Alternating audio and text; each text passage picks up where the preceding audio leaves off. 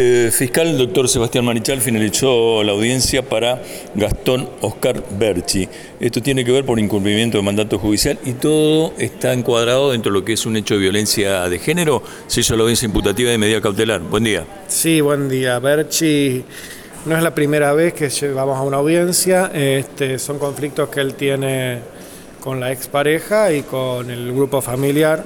Eh, tiene hijos en común y bueno, desde el año pasado este, han habido órdenes judicial que este, primero del juzgado de familia, después penal, y no las ha cumplido. Sí, durante un tiempo cumplió la obligación de vivir en la provincia de Buenos Aires, después volvió, después se lo volvió a detener, después se volvió a ir, se pudo volver a, garantizar que, la, víctima también no se le acerque. La víctima en principio ella estaba de acuerdo con las restricciones, más que nada porque en realidad lo que quería que no la moleste, pero esta última vez ya este, volvió a incumplir y, no con el consentimiento y el apoyo, digamos, de pedir directamente la preventiva, eh, dado que si bien se agrava por alcoholismo la situación, este, en general los fines de semana, este, esta vez se había instalado el señor Bercha a vivir en la casa de la madre, que queda muy cerca de la casa de la víctima, y la empezó a molestar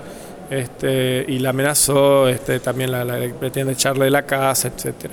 Así que por estas circunstancias este, el juez dispuso la preventiva y bueno, la defensa por supuesto la podría revisar, más que nada si presenta un plan serio para abordaje de situaciones de adicciones, ¿no? Pues sabemos que tiene, no lo es culpa del alcoholismo, pero este, que eso más la cuestión de los hijos, ¿verdad? Pero, pero bueno, hay una situación bastante reiterada, digamos, de que no, no se puede abordar la, problemática de esta otra manera y tuvimos que pedir la preventiva y bueno, esta vez con el apoyo también de la familia, bueno, quedó en prisión preventiva. Esta...